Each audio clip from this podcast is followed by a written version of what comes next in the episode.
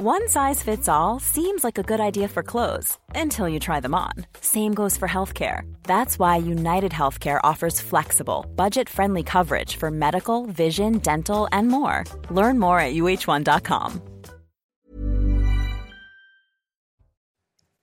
Bonsoir à tous, très heureux de vous retrouver en ce début de semaine pour le coup d'envoi de Soir Info en direct sur CNews comme chaque soir. Au sommaire ce soir, Pierre Palmade sera bien incarcéré à la maison d'arrêt de Fresnes. Ainsi en est décidé la cour d'appel. La question est quand, puisque l'acteur a fait un accident vasculaire cérébral ce week-end. Ce sont les médecins qui décideront du moment de son transfert, mais d'ores et déjà des agents de la pénitentiaire surveillent sa chambre d'hôpital au Kremlin-Bicêtre. On fait un point complet sur cette affaire dans quelques minutes. Les quatre syndicats représentatifs de la SNCF se sont mis d'accord pour durcir le mouvement contre la réforme des retraites. La CFDT cheminot, quatrième syndicat du groupe public, a lancé un appel à la grève reconductible à partir du 7 mars, rejoignant ainsi la CGT, l'UNSA ferroviaire, Sudrail. L'arme de la grève reconductible est brandie. Faut-il s'attendre à un blocage complet du pays? Débat à suivre dans quelques instants en compagnie de Karima Brick, évidemment, comme chaque soir. Bonsoir, cher Karima, bien entouré de Johan Usaï du service politique. Bonsoir, cher Johan, Philippe Guibert également. Bonsoir pour commencer l'émission. C'est pas mal, enseignant, consultant. Merci d'être présent. C'est vrai que c'est rare. Goûtez-le. Jérémy Calfon est parmi nous. Maître Calfon, avocat pénaliste au barreau de Rouen. Merci d'être d'être là. On comptera évidemment sur vos lumières, notamment au moment d'évoquer euh, cette affaire Palmade. Et puis Alexandre Devecchio. Bonsoir, cher Alexandre. Bonsoir. Tout va bien? Tout va bien. Le week-end fut bon? Il a été. Toujours rédacteur en chef au Figaro Toujours. Ils vous ont gardé Comment Ils vous ont gardé Ouais, ils m'ont gardé. Eh ben, très bien, ça nous, fait, ça nous fait plaisir. On marque un point sur l'actualité, 22h01 précisément. Bienvenue sur CNews. Face à la sécheresse hivernale en France, les préfets sont appelés à prendre des arrêtés de restriction d'eau dès maintenant. C'est ce qu'a déclaré Christophe Béchu, le ministre de la Transition écologique. Le territoire fait face à un déficit de pluie record de plus d'un mois. Quatre départements sont déjà en alerte renforcée. L'Ain, l'Isère, les Bouches-du-Rhône et les Pyrénées-Orientales. À l'Elysée, Emmanuel Macron a prôné la responsabilité de l'action de la France en Afrique. Le chef de l'État refuse la compétition stratégique imposée selon lui par ceux qui s'y installent avec leurs armées et leurs mercenaires. Une prochaine diminution visible des effectifs militaires français sur le continent a été annoncée. Le président turc demande pardon aux habitants de la province d'Adiaman. Cette région du sud-est de la Turquie a été l'une des plus touchées par le séisme du 6 février. Recep Tayyip Erdogan regrette des retards lors de l'arrivée des secours qui n'ont pas pu travailler comme il le souhaitait pendant les premiers jours.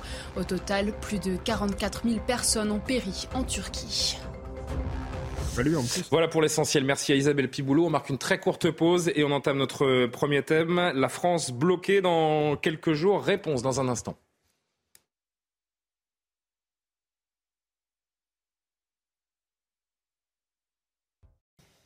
De retour sur le plateau de Soir Info avec Karim Abricchio, Usaï, Alexandre Devecchio, Jérémy Calfon, Philippe Guibert. Avant de parler de cette affaire Pierre Palmade et ce nouvel épisode aujourd'hui, donc la demande de placement en, détention de, de l'humoriste, je voudrais qu'on s'intéresse euh, d'abord à ce scénario d'un mois de mars difficile qui nous attend dans le ferroviaire. Ça semble se confirmer puisqu'aujourd'hui, la CFDT cheminot a appelé à son tour toutes les cheminotes et tous les cheminots à participer à une grève reconductible. C'est comme ça qu'on dit, Karima, à compter du 7 euh, mars prochain, jour de mobilisation nationale. On le dit pas euh, souvent. Non, on le dit pas souvent, mais c'est pour ça que ça me faisait plaisir de le, de le, citer. Jour de mobilisation donc nationale interprofessionnelle contre la réforme des retraites. Le syndicat rejoint les autres organisations représentatives des cheminots. Qu'en pensent les Français? Sont-ils inquiets de ce blocage à venir à la SNCF et puis à la RATP aussi Il faudra en parler dans un instant. Écoutez-les.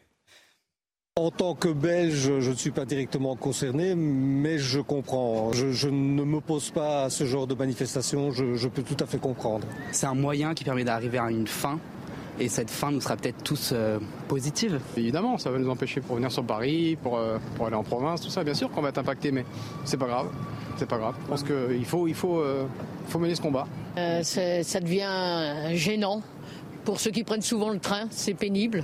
Ça va m'impacter parce que je prends le train deux fois par semaine, donc euh, ça va peut-être me gêner, mais ça ne me pose pas de soucis. Yann Usaï, pour commencer du service politique, l'arme de la grève reconductible est donc bandie une nouvelle fois. Vous le voyez venir, le blocage complet du pays? On le voit venir depuis longtemps.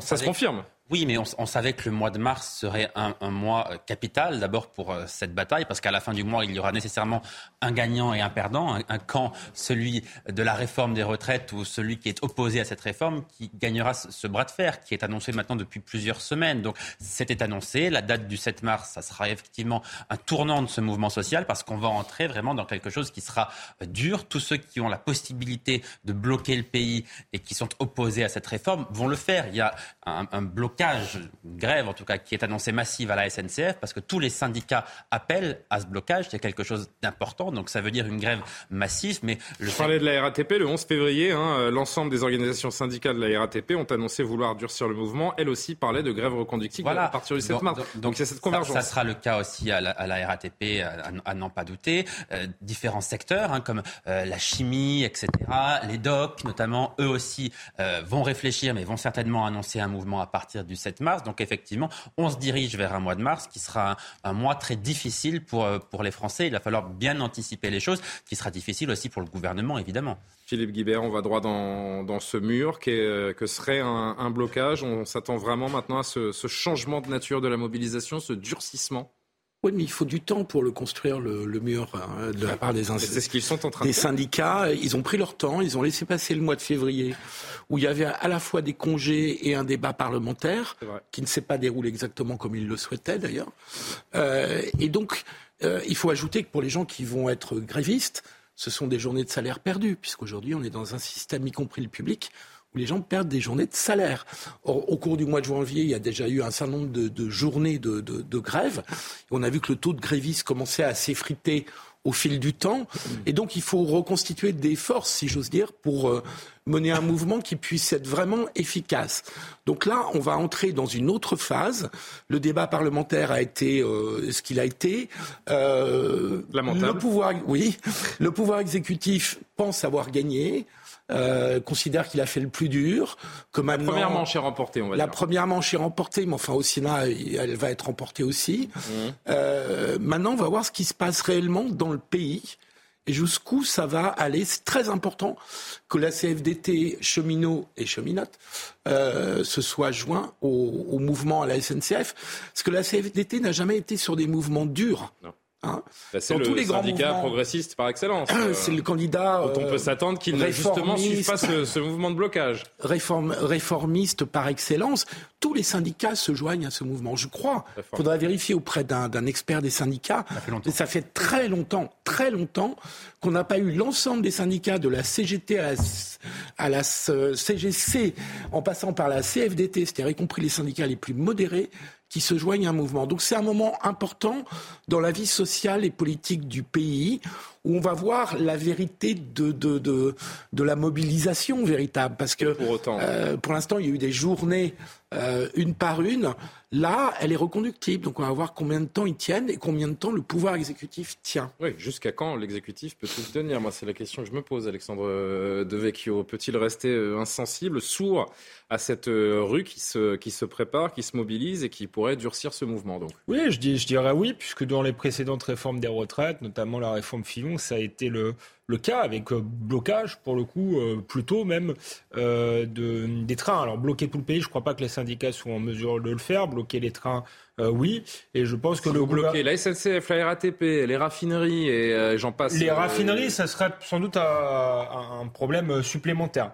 Là, effectivement, il y, aura un, blocage qui serait assez inédit s'il était durable et qui pourrait poser un grave problème au, au, gouvernement. Mais je pense que le gouvernement, effectivement, estime qu'il a remporter euh, la manche. D'ailleurs, avec une, c'est intéressant ce qui va se passer tout de même au, Sénat, puisque la droite euh, aura une responsabilité euh, là-dedans. Hein. Bruno Rotaillot et Gérard Larcher ont choisi de voter cette, cette réforme-là. La droite est, majoritaire au Sénat, donc elle a, elle a une lourde responsabilité politique.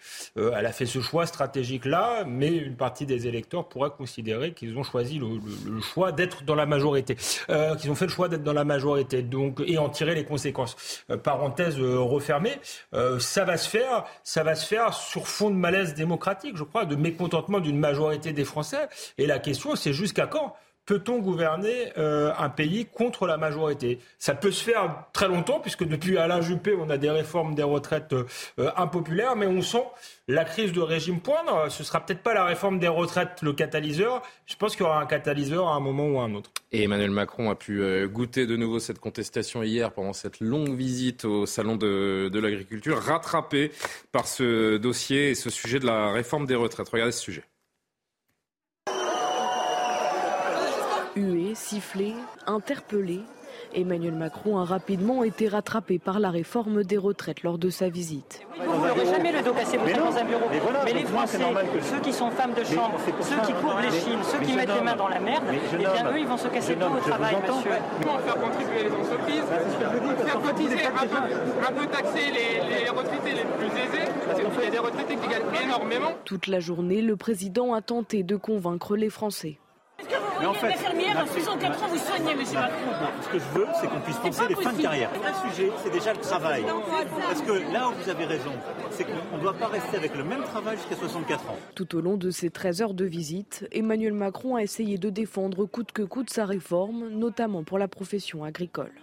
Qu'est-ce qu'ils m'ont surtout dit les agriculteurs? Ils m'ont dit merci de supprimer les régimes spéciaux et de défendre la retraite agricole. Parce que qu'est-ce qu'on va faire avec cette loi? Parachever tout ce qu'on fait pour nos agriculteurs depuis 2-3 ans de manière complètement transpartisane. Où nos agriculteurs, parfois avec une carrière complète, avaient des retraites à 600 ou 700 euros. On les remet à 85% du SMIC. Et on a fait le travail aussi pour euh, leurs leur compagnes, leurs compagnons, leurs épouses ou époux. Le président a affirmé vouloir que le Sénat, qui examine le texte mardi, puisse enrichir le projet de loi sur la réforme des retraites. Il est inébranlable, cet Emmanuel Macron, même face à la contestation la plus vive. Oui, mais je crois qu'en réalité, c'est plus tellement son sujet, la contestation. Il sait qu'elle est forte. Il sait qu'il ne va pas convaincre ceux qui sont opposés à cette réforme. Les Français ont eu le temps de se positionner. Ceux qui sont contre aujourd'hui ne seront pas pour demain. Il n'y a aucune raison qu'ils changent d'avis. Donc, je ne pense pas que le gouvernement soit encore dans l'optique de convaincre les Français, euh, parce que ça n'est tout simplement pas possible. Cette réforme, elle est connue. Les Français qui disent qu'ils sont contre, ils ont de bonnes raisons d'être contre, et ils ne seront pas convaincus demain. Je n'y crois pas. Le problème d'Emmanuel Macron, ça n'est pas la rue. Alors, sauf si évidemment le pays était bloqué pendant trois semaines ou pendant un mois, il serait peut-être obligé de changer de position. Ça, c'est bah certain. oui, mais, est-ce qu'on se dirige pas vers ça? Est-ce qu'il n'y a pas au moins une semaine, deux personne, semaines euh? Personne ne peut le dire. Mais la contestation telle qu'elle est aujourd'hui n'est pas le problème du président. Son problème aujourd'hui, il est politique. Il est de faire en sorte que si cette réforme après le Sénat revient à l'Assemblée nationale, il y ait une majorité pour l'adopter, ce qui n'est pas encore tout à fait certain au moment où on se parle. C'est ça son problème. En tout cas, on a vu le baromètre, le baromètre de l'opinion hier au salon de l'agriculture qu'on n'avait pas vu à Rungis, euh, parenthèse lors de la visite la semaine passée du, du président, parce que bon, c'était peut-être un peu plus favorablement organisé, on va dire comme ça. Justement là-dessus, parce que j'étais avec le président samedi au Salon de l'Agriculture, et je peux vous dire que jamais je n'avais vu une telle sécurité autour du président. C'est-à-dire que Il y a eu cet épisode d'ailleurs où un jeune homme a été... Euh, normalement, quand le président va au Salon de l'Agriculture, il y a toujours beaucoup de sécurité, bien sûr, mais euh, certains Français arrivent à l'approcher. Là, il y avait ce qu'on appelle une bulle autour de lui, c'est-à-dire un espace uniquement rempli de gardes du corps et de journalistes, pour faire en sorte que les Français n'aient pas directement accès à lui, ce qui était assez inédit quand même dans ce genre d'exercice pour lui. Et ce qui montre peut-être aussi d'une certaine manière sur la forme, la, distance qui le, qui le sépare désormais d'une partie de l'opinion, euh, Karim Abrik. L'hostilité à cette réforme, elle ne cesse de croître dans, dans l'opinion publique. Ça passe ou ça casse pour Emmanuel Macron, on en est là.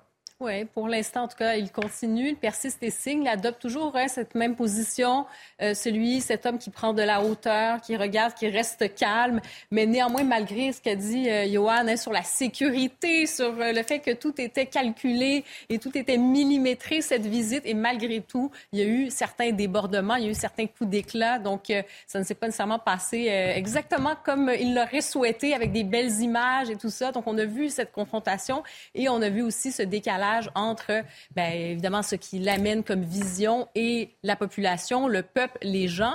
Et pour ce qui est, pour revenir justement sur ce qui se passera dans la rue, on sait que le 7 mars, bon oui, ça risque d'être une grosse journée de mobilisation, mais on peut se poser la question en 2023, est-ce que la rue a encore ce même pouvoir que les décennies euh, passées? Parce qu'aujourd'hui, quand même, la rue il y a des gens... tout? C'est une grande question. Peut-être moins aujourd'hui, parce que c'est pas tout le monde qui a l'occasion, en fait, qui a les moyens maintenant de faire la grève pendant un certain temps, pendant des semaines. Ça, c'est une bonne question. Ça, c'est difficile. Plus grand monde, effectivement.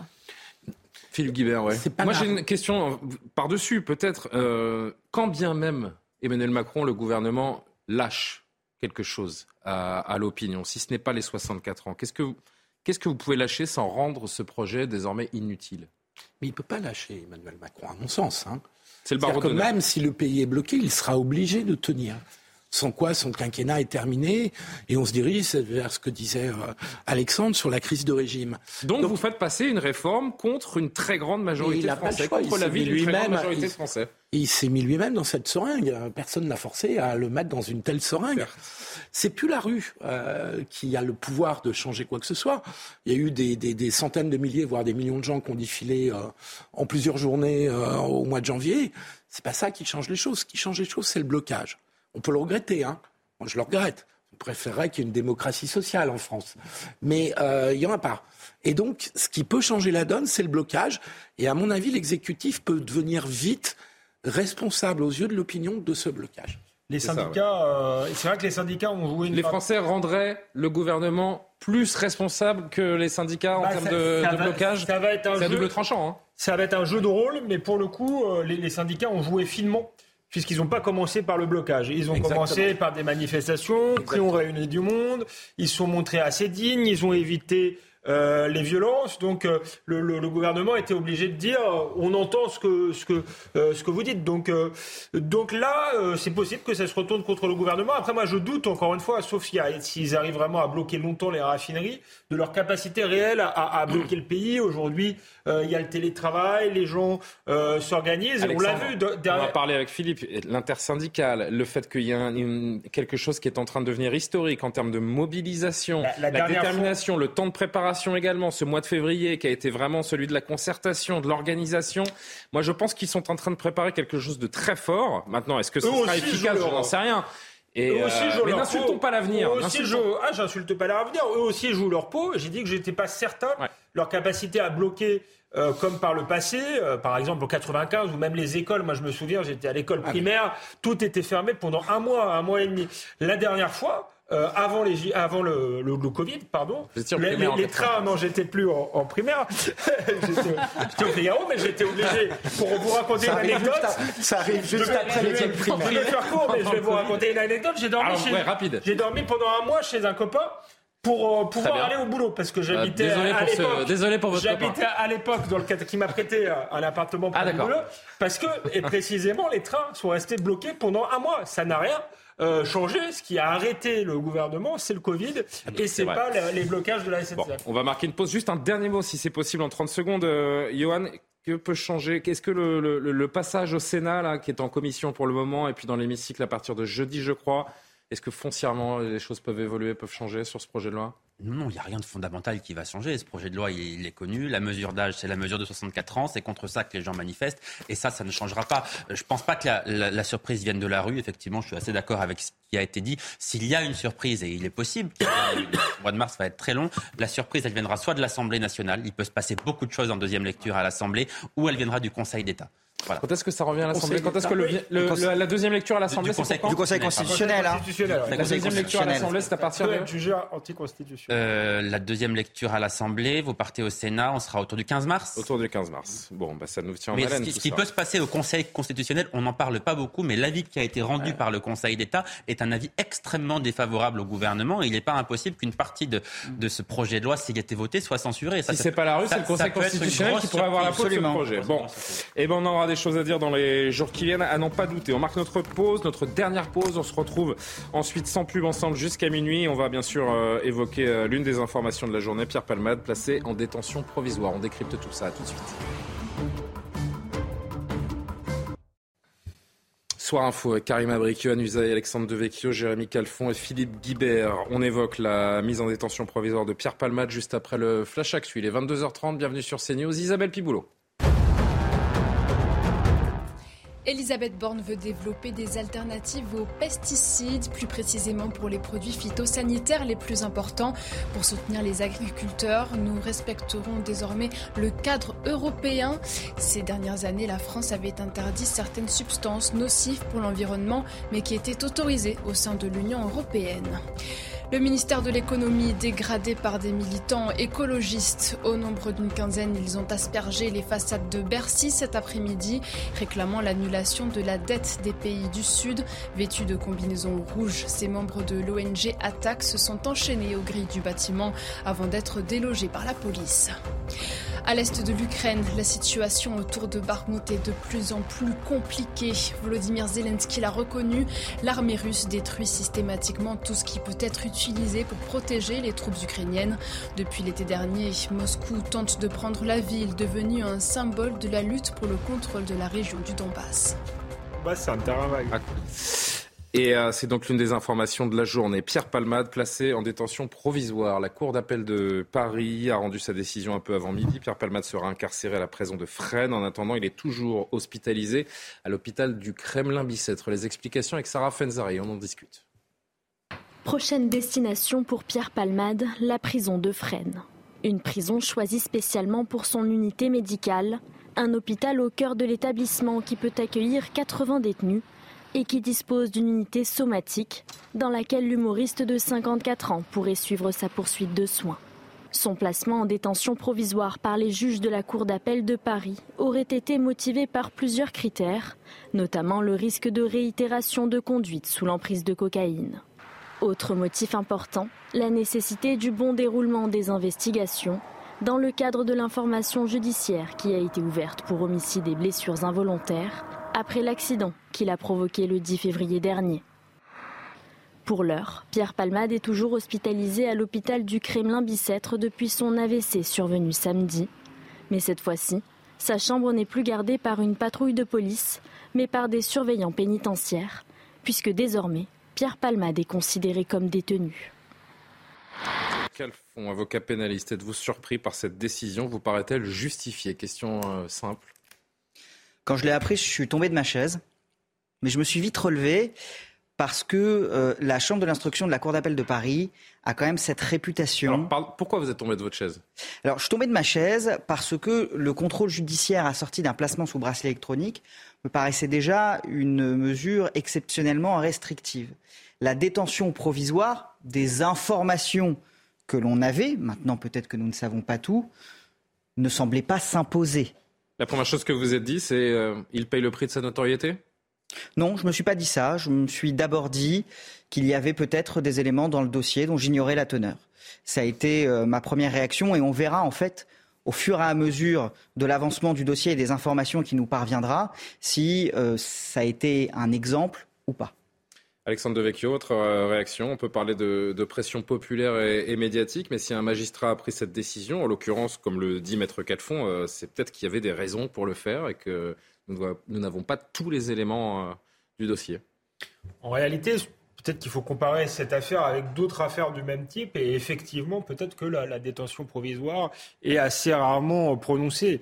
Maintenant, est-ce que ça me paraît juste, moi, en tant que citoyen, ou injuste? Ça me paraît euh, en réalité euh, euh, plutôt juste compte tenu Parce que la première décision n'était pas juste?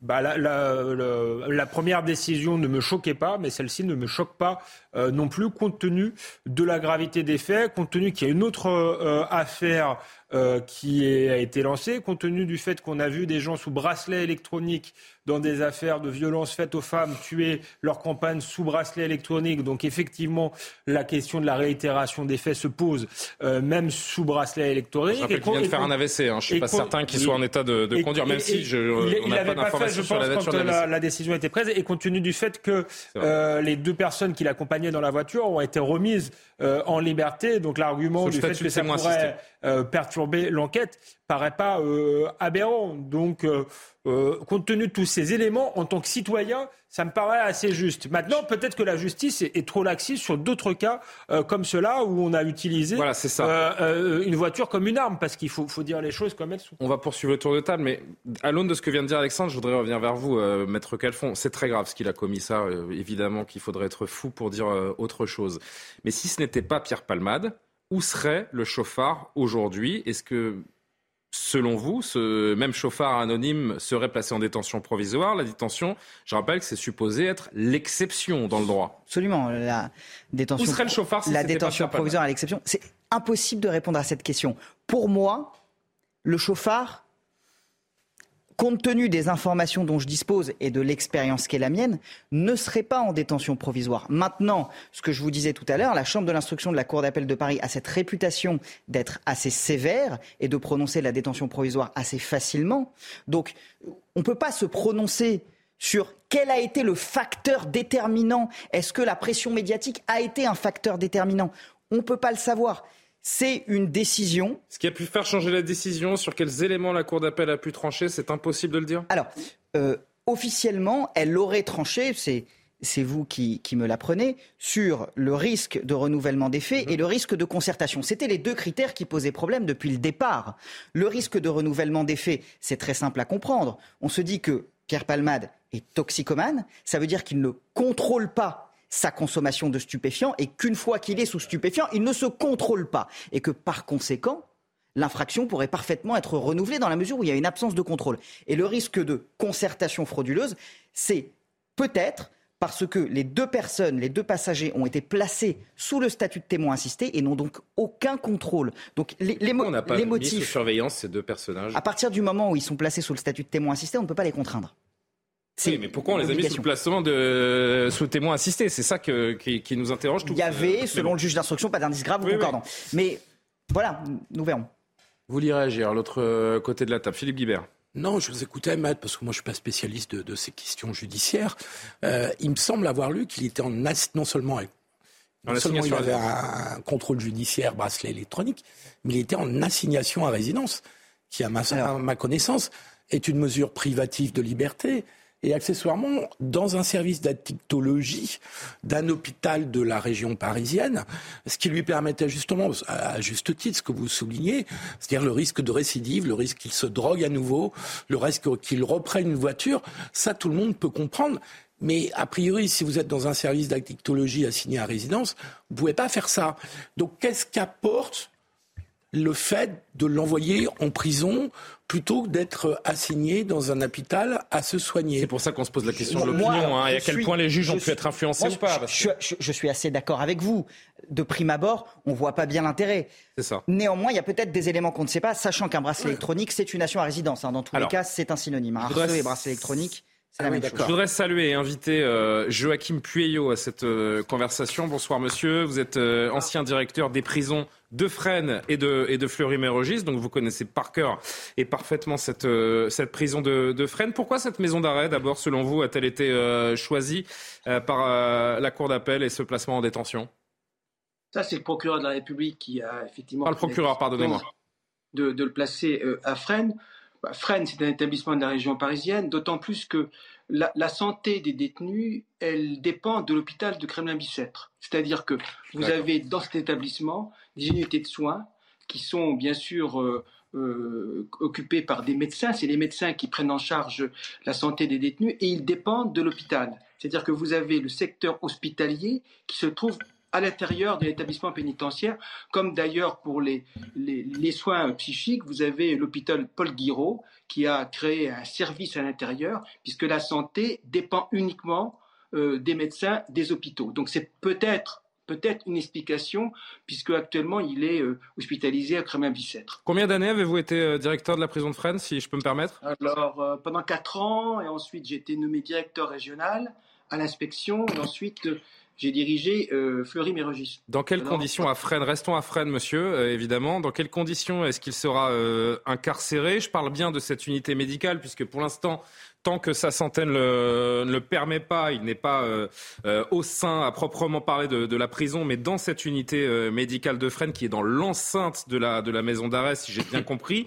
Euh, j'ai entendu un peu tout et son contraire aujourd'hui et je pense que vous êtes le mieux placé pour répondre. Certains disent euh, c'est quasiment un hôpital et tout sera réuni pour, euh, pour le traiter et d'autres d'autres sons de cloche me sont parvenus en me disant bah ça ressemble plus à une infirmerie qu'à un hôpital, l'unité médicale de, de Fresnes. Qu'est-ce que c'est précisément? Non, en fait, je crois qu'il y a une confusion.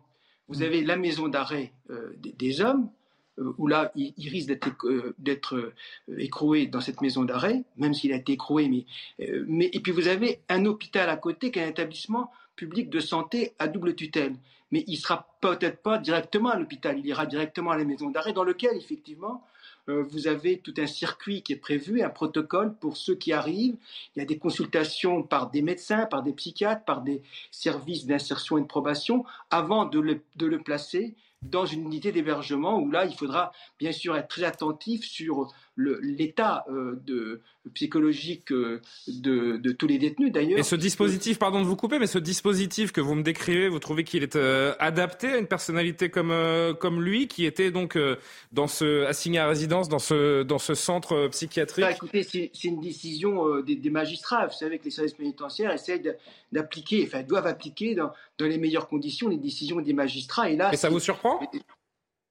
Écoutez, on a eu tout, j'ai dans ma en, mémoire, il y a eu plusieurs cas euh, similaires. Moi, j'ai vu effectivement quelquefois, c'est très rare d'ailleurs, de mettre en détention provisoire euh, des délinquants euh, routiers parce qu'ils étaient récidivistes, parce qu'ils avaient de l'alcool, parce qu'ils avaient de la drogue. C'est arrivé rarement, mais c'est déjà arrivé. Donc il faut, il faut, le, il faut, le, il faut le reconnaître. Bon. Cependant, je, je, crois que ce qui est, ce qui est important, c'est de savoir est-ce que un, des, un détenu qui a un double statut, parce qu'il est à la fois euh, détenu pour des faits délictuels et puis également euh, malade.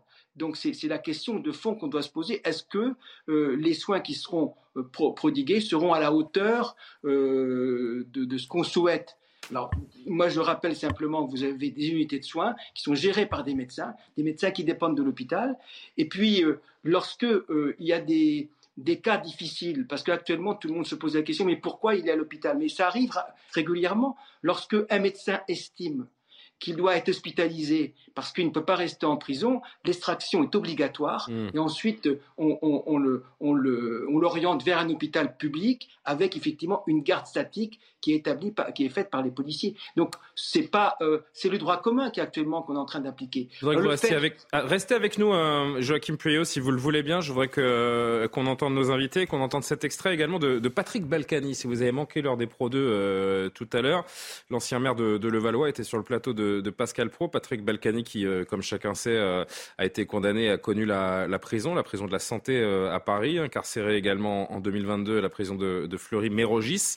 Il donne son, son avis sur cette détention provisoire prononcée contre Pierre Palmade. Et selon lui, Pierre Palmade n'a rien à faire en prison. Écoutez-le.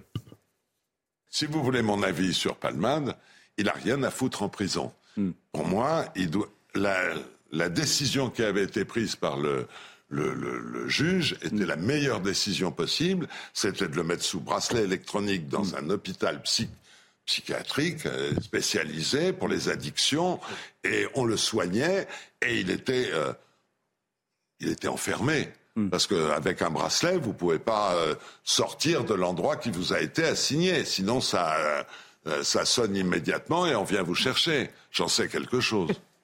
Joachim Pueyo, vous avez vu beaucoup de chauffards en prison? Non, non, il faut, le reconnaître. Rarement. C'est arrivé, mais rarement. Donc, parce qu'on sait très bien que la détention provisoire, c'est quand même l'exception, notamment dans, les délits. Donc je repose ma question, pardon d'insister, mais est-ce que vous êtes surpris de voir Pierre Palmade euh, en détention provisoire à l'aune de ce que vous me dites il y a, une seconde? Écoutez, mon appréciation personnelle, euh, oui, je suis quand même un peu surpris. Mais cependant, il y a peut-être des éléments que, nous ne connaissons pas dans, le dossier, tout simplement. Je pense que les magistrats ont pris une décision euh, euh, réfléchie. Il y a eu un délibéré, il y a eu une décision qui réfléchit. Alors c'est vrai que c'est une, c'est une mesure euh, exceptionnelle. Une détention provisoire pour les affaires délictuelles, effectivement, c'est rare, mais on a quand même en France actuellement trop de détentions provisoires, plus de 30%, et ce qui est beaucoup trop par rapport aux normes européennes, tout simplement. C'est-à-dire que 30%, 25 à 30% des détenus en France, je le rappelle à nos téléspectateurs, sont présumés innocents. C'est dans la norme européenne. C'est dans la norme européenne. C'est dans la norme européenne. Alors, norme ou pas, je vais vous dire, franchement, on a quasiment un tiers des... Alors, je vais, je vais être plus honnête, un quart des prisonniers en France qui sont mmh, présumés innocents. C'est quand même, une fois qu'on a dit ça, quand même, je qu'on a dit, euh, on a dit beaucoup de choses. Oui, Philippe. Ce qui pose problème, c'est la durée de la détention. Aussi. C'est 12 mois maximum. Hein. on a des délais de dans ce cas-là qui sont beaucoup trop longs. Oui, maître. Dans ce cas-là, effectivement, la durée de la détention provisoire est 12 mois maximum. En fait, le mandat de dépôt dure 4 mois et il peut être renouvelé deux fois. Euh, ce qui est euh, compliqué dans la détention provisoire, c'est que le régime de détention, en fait, est un régime très défavorable par rapport à une personne. Quand vous arrivez au procès, vous voulez dire Non, pas, pas seulement. C'est-à-dire quand vous êtes en prison, quand vous êtes en détention provisoire, vous êtes en maison d'arrêt, c'est difficile d'avoir un travail, c'est difficile d'avoir un suivi médical Le SPIP est quasiment absent parce qu'ils ont trop de détenus dont on peut s'occuper, service pénitentiaire d'insertion et de probation, alors que quand vous êtes condamné, vous avez accès à plus de choses. Donc ce qui est très paradoxal, c'est que quand vous êtes présumé innocent, la détention, la détention se fait dans des conditions bien plus difficiles que lorsque vous êtes condamné. Justement, sur les conditions, Monsieur Pueyo, je voudrais revenir vers vous une dernière fois et qu'on entende une dernière fois aussi euh, Patrick Balkany tout à l'heure chez, Pascal Pro. Il raconte euh, finalement euh, qu'il y a, vous avez plus de, problèmes avec la, drogue et la psychiatrie au sein d'une prison que dans un centre médical. Écoutez son témoignage et j'aimerais bien voir votre décryptage. La nuit, c'est insupportable les prisons parce que vous avez les mecs qui tapent comme des fous parce qu'ils sont en manque. Quand vous allez à l'infirmerie, ce qui était mon cas tous les matins, et les toxicos, c'est terrible dans une prison. Alors on les soigne pas, ils hurlent à la mort. Certains se suicident, soit avec les sacs, soit en mettant le feu euh, à, leur, euh, à leur tôle. Moi, j'ai vu tous les jours par la fenêtre les pompiers arriver. C'est ça la prison aujourd'hui, c'est le palliatif à l'hôpital psychiatrique et on se demande si c'est adapté à, un type de personnalité toxicomane, addict comme euh, celle de, de Pierre Palma dans l'occurrence. Vous avez actuellement à peu près 30% des personnes détenues qui arrivent en, prison qui ont, des, qui ont, des, troubles psychotiques. Donc ils viennent de l'extérieur, ils sont écroués, ils ont des troubles 30%. C'est quand même énorme. Il, est bien évident que la prise en charge, elle, doit être très importante. Alors il y a des structures dans, dans, les prisons, ce n'est pas parfait bien évidemment. Vous avez des centres, par exemple, spécialisés pour suivre les toxicomanes, mais je, on peut reconnaître que c'est peut-être pas suffisant en termes de moyens. Ça, c'est une réalité qu'on qu'on peut, peut observer. Mais depuis la loi de 86 et depuis la loi de 94, il y a eu quand même des progrès de fait, parce que ce qui est important de rappeler, c'est que c'est le, service hospitalier public qui est responsable de la santé des détenus dans les prisons. Ce n'est pas l'administration pénitentiaire. L'administration pénitentiaire, elle est responsable de la sûreté, de la sécurité, de la logistique, mais pas de la prise en charge.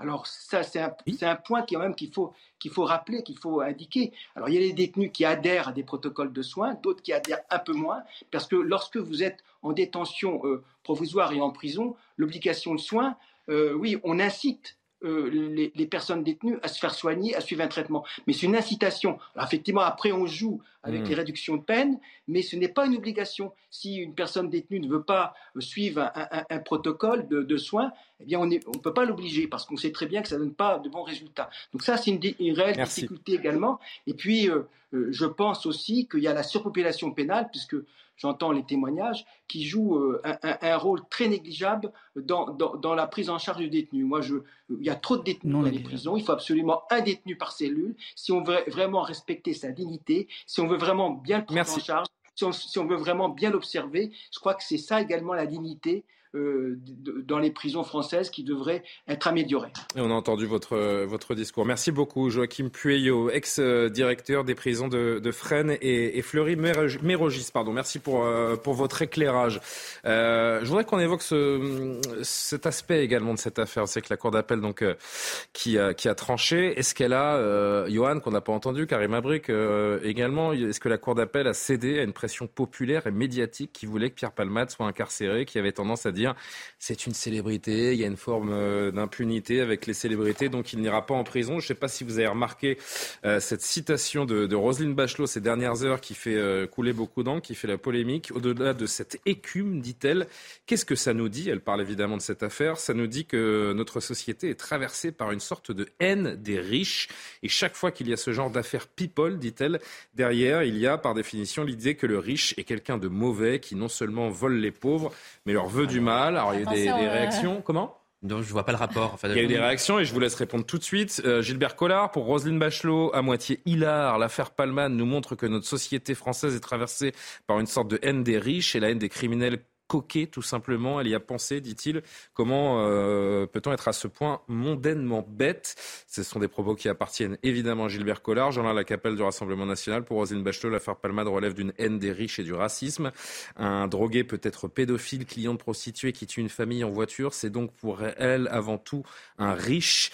Est-ce donc ainsi que l'élite se perçoit surréaliste? Ça, quand même, ça exacerbe des... Euh, des passions tristes, j'ai envie de dire, cette affaire qui est quand même euh, assez incroyable. Euh, Johan Usaï, votre, votre avis là-dessus? Oui, je pense qu'il ne faut pas aller trop loin non plus. Je ne partage pas effectivement ce que dit euh, Roselyne Bachelot, mais est-ce qu'on peut dire qu'il y a une forme de, pour aller dans le sens et provoquer le débat, hein, de, délectation collective depuis 15 jours à se jeter sur, euh, sur la personne de Pierre Palmade? Non, moi je ne crois pas qu'il y ait une forme de délectation collective, clairement pas. Je pense même que les Français sont quand même gênés par cette affaire parce qu'il y a un déballage. Enfin, on va de plus en plus loin, on va fouiller dans la vie de Pierre Palmade. Enfin, bon, qu'il soit client de prostituée, euh, bon, est-ce que ça doit venir dans le débat? Je ne sais pas, je suis pas certain. Ça ne concerne pas directement cette affaire. Donc, certains politiques feraient bien aussi peut-être de prendre un peu de hauteur et se garder de euh, d'affirmer ou de révéler certaines choses. Voilà, euh, effectivement, le sujet de la drogue au volant, c'est un sujet suffisamment grave pour qu'on s'y intéresse, mais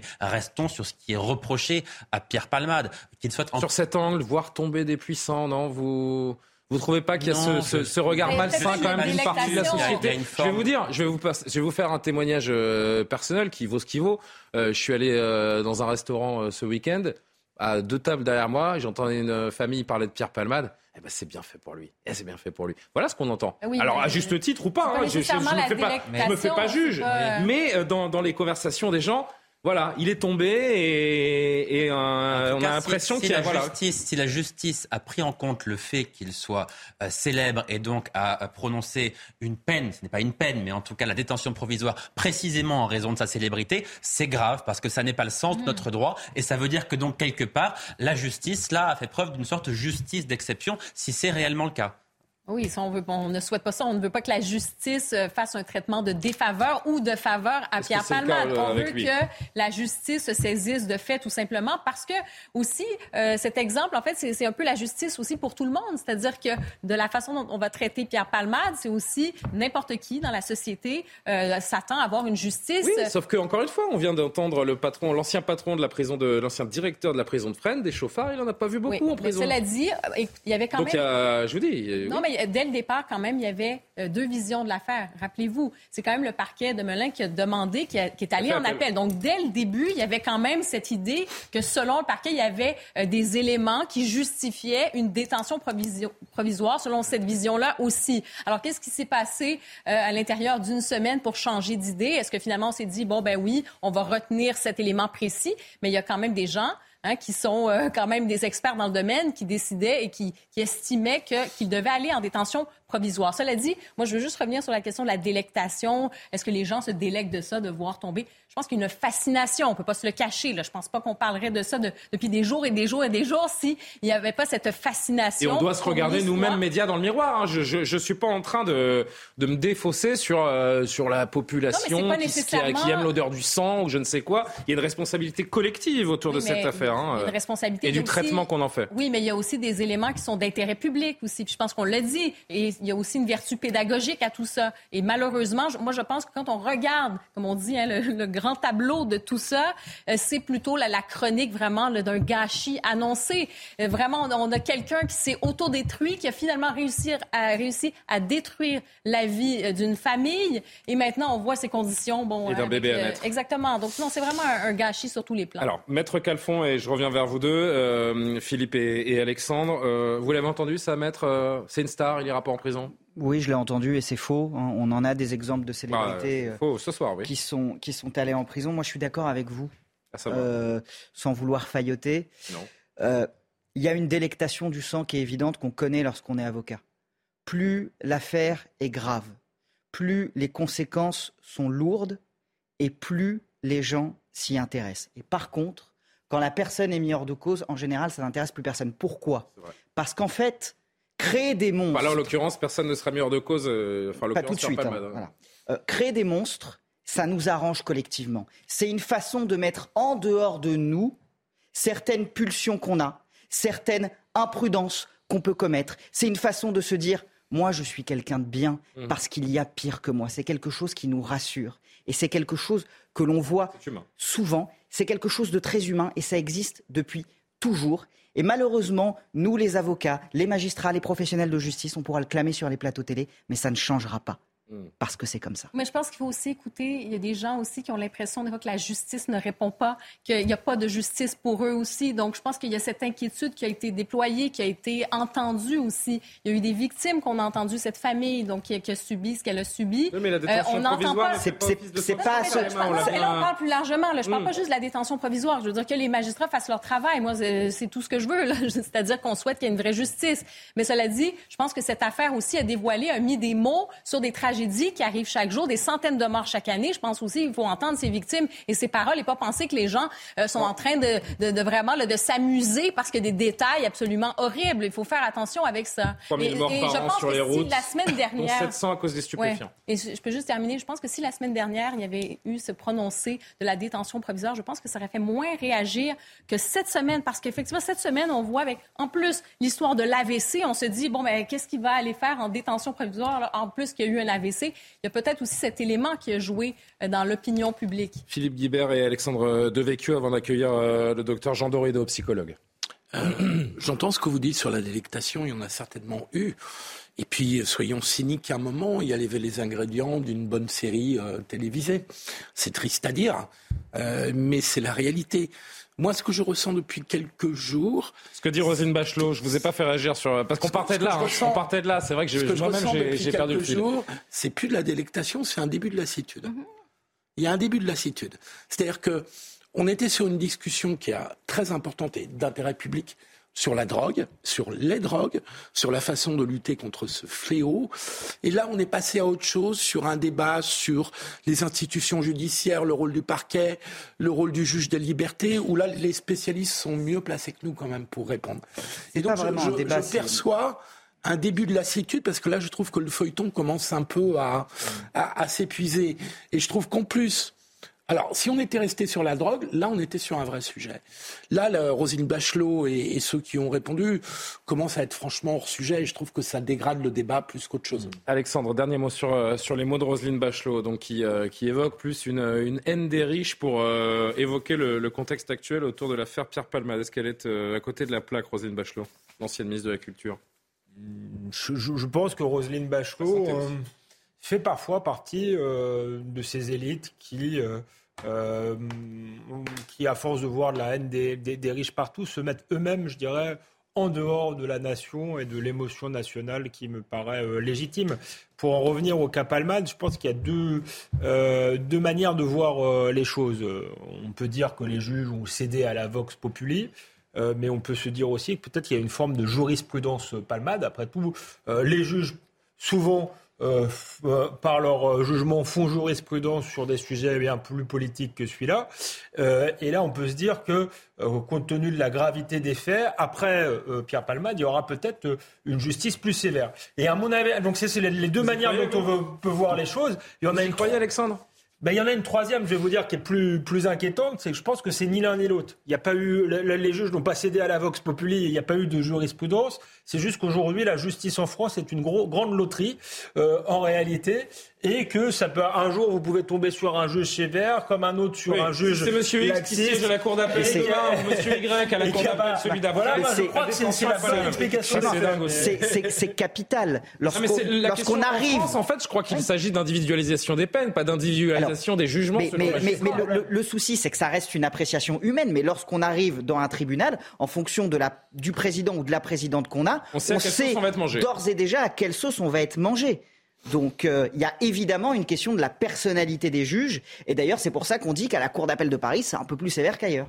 Bon, vous aviez fini euh, Non, moi j'avais fini. Alors, je laisse terminer. Non, non, j'avais, j'avais fini. Ah, on, on, est d'accord. Moi, je crois ah, vraiment que, effectivement, c'est la trois, le troisième cas qui est vrai, c'est que la justice est une immense loterie et c'est peut-être ce qui est plus inquiétant. Bon. je veux dire que si elle avait cédé euh, inhabituellement à la Vox Populi ou qu'elle avait fait euh, jurisprudence, je crois qu'hélas, euh, y a, on est dans une situation très chaotique et en réalité, effectivement, c'est plus seulement l'individualisation des peines, c'est euh, je dirais, le, hasard du juge sur lequel on tombe. On continue encore quelques minutes d'évoquer cette, euh, cette affaire. Je vous le disais, le docteur Jean Dorido euh, est avec nous. Je vous accueille dans, dans une minute, cher docteur psychologue, juste après le rappel de l'actualité signé Isabelle Piboulot.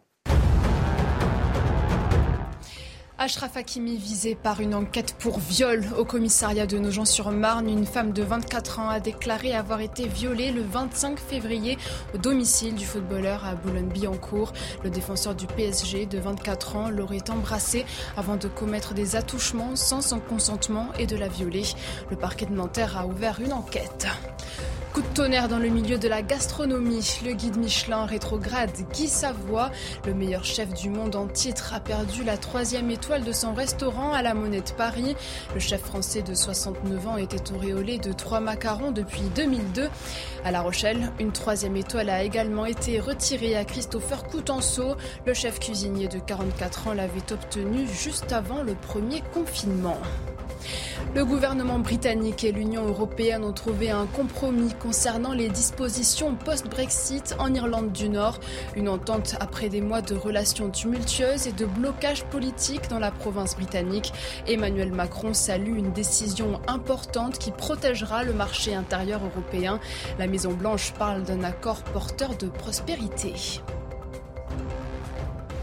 Docteur Jean Dorido, bonsoir, merci d'être avec nous. Je rappelle que vous êtes euh, psychologue. Euh, pour commencer cette conversation, est-ce que vous aussi, vous avez été euh, surpris par cette décision, la décision du placement en détention provisoire aujourd'hui de, Pierre Palmade, avec les derniers éléments du week-end? On rappelle qu'il a été victime d'un AVC, transféré, d'urgence dans un, dans un hôpital du, du Val-de-Marne. On aurait pu imaginer que la, la Cour d'appel reporte une nouvelle fois sa décision. Comment avez-vous interprété cette information aujourd'hui?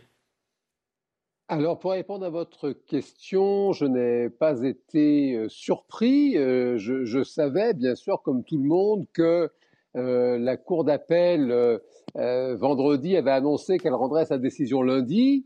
Et il n'y avait, à ma connaissance, que deux options.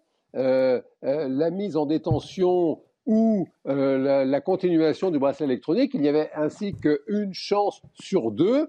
Et, par conséquent, non, cela ne m'a pas surpris. C'est une décision de justice. Et, j'ai appris depuis tout petit qu'une décision de justice ne se, ne se discute pas. Elle peut se commenter, elle ne se discute pas. Elle est l'expression de la volonté populaire. Oui, il y a une euh, nuance très fine entre discuter et commenter, mais je la, je la, je la comprends, cette, euh, cette nuance, et je vous propose de la commenter, donc, cette, euh, cette décision. Mettre en prison quelqu'un qui est en état critique d'un point de vue médical, psychique, ça vous interpelle? Pardon de répondre encore une fois par les négatives, ça ne m'interpelle pas. Ah, mais vous répondez ce que vous voulez, cher docteur. Très bien, bien écoutez, non, ça ne m'interpelle pas. Il y a euh, chaque euh, euh, jour des personnes en France qui sont incarcérées. Ça a été rappelé, je crois, sur votre plateau. Il y a même des personnes incarcérées et qui s'avèrent être innocentes.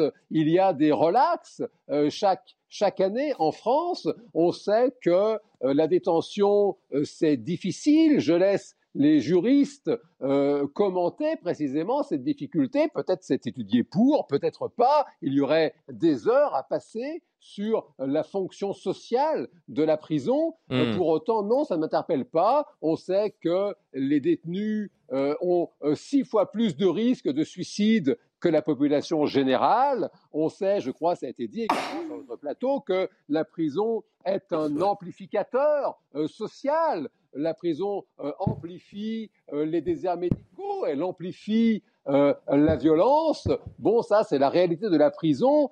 pour autant, hélas, c'est le lot de, de, nous tous qui sommes des citoyens qui sont potentiellement justiciables. J'entends le sous-texte, évidemment, à travers votre, votre commentaire, cher docteur. On ne guérit pas en prison, on ne se soigne pas en prison.